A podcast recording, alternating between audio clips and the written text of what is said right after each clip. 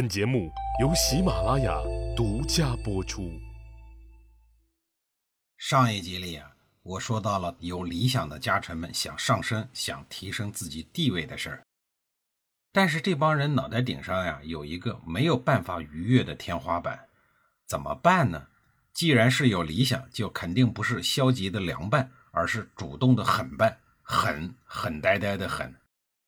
这里啊，我就说一说季平子的家臣狠角色杨虎。随着季平子的逝世，季桓子继位家主之位以后啊，蓄谋已久的杨虎终于等到了机会。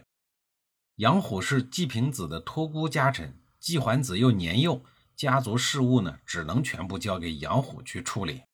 这样一来呀，幼主季桓子就变成了一个货真价实的傀儡。没多久，叔孙氏、孟孙氏两大贵族的家主就跟事先约好了一样，也相继的去世了。而他们家族继位的幼主呢，也都很年幼，根本就不懂国家大事儿。这就给杨虎提供了绝好的机会。杨虎通过操纵季氏，很快就控制了三桓家族。控制了三桓家族啊，也就等于控制了鲁国。杨虎正式成为了陪臣执国命的第一牛人。因为他的出身只是一个家臣，势单力孤，杨虎考虑提拔一些和他一样出身寒门的士来辅佐自己。这其中啊，大名鼎鼎的孔子就是他极力想拉拢的对象之一。那一年呀，孔子已经快五十岁了。孔子知道这件事儿以后呢，就一直躲着他，不给他见面的机会。终于有一天呀，实在是避无可避，两个人在半道上碰巧遇见了。杨虎主动出击，问道：“您怀着济世的才能，却任由国家混乱，您这是人吗？”那这里我多补充一句啊，杨虎所说的这个人是仁义的人。孔子老老实实的回答说：“不是。”杨虎又问：“喜欢干大事，却让机会溜走，您这是明智吗？”孔子说：“不是。”杨虎又说：“岁月流逝，时不待我呀。”连续三次提问，循序渐进，环环相扣，滴水不漏，逼得孔子只有招架之功，而没有还手之力。最后呢，孔子竟然无言以对，只好答应出来从政。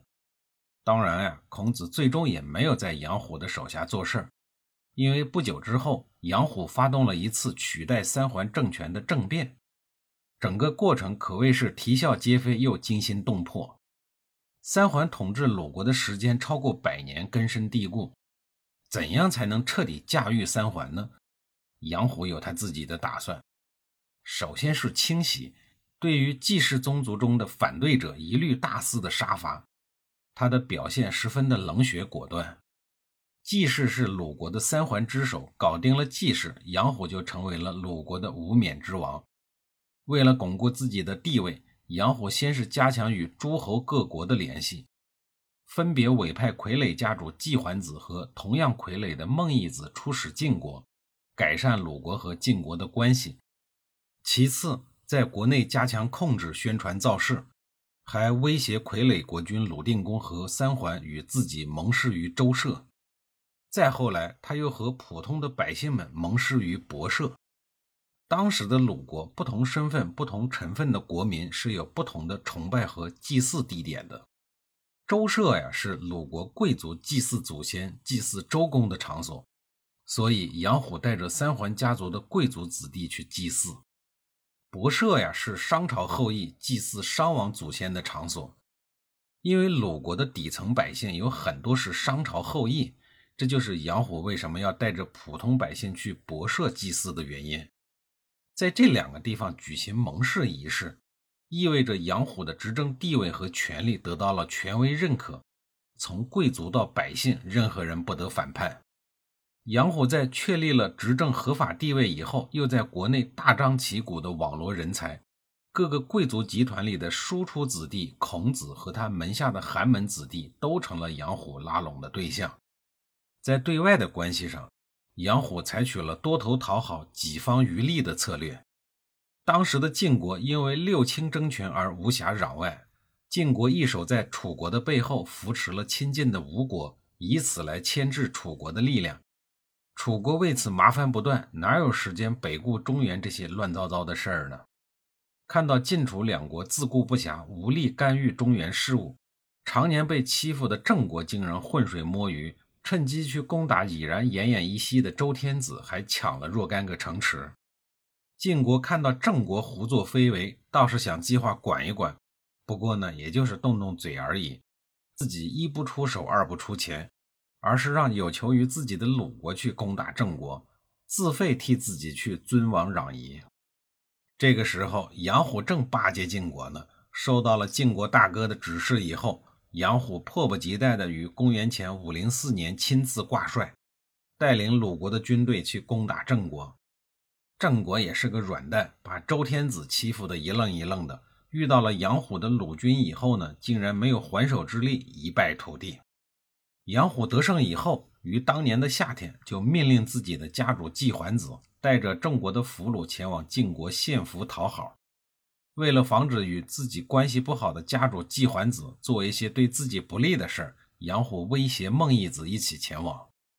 在杨虎的指示下，孟义子告诉晋国六亲之一的范献子说：“如果杨虎在鲁国混不下去，希望能够投靠晋国，谋一份中军司马的工作，也就是晋军主帅的副手。”同样是权臣出身的范献子，对杨虎这种以下犯上的忤逆行为并不反感。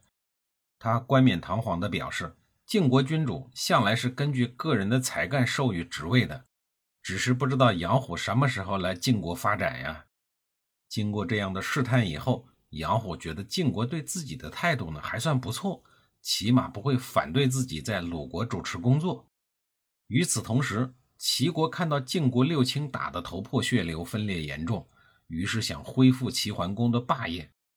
而此刻，晋国的盟友鲁国就成了齐国的开刀对象。本来是国难当头，但杨虎从外敌威胁中看到了巩固地位的机会。他巧妙地把自己作为三桓的矛盾作为卖点，向齐国人证明自己的价值，希望从齐国那儿获得支持，继续控制鲁国。公元前五零三年，齐国知道杨虎执掌季氏的情况以后，认为这是一个激化鲁国内斗、削弱三桓实力的好机会，于是别有用心地将齐鲁边境的运城、阳关两座城池归还给杨虎，作为杨虎的私人封地，以方便他积攒实力，最终和三桓分庭抗礼。而万一杨虎最后压不住三桓，他还可以有根据地可以去。那么杨虎和齐国人是怎么表演的呢？下一集再给您讲述。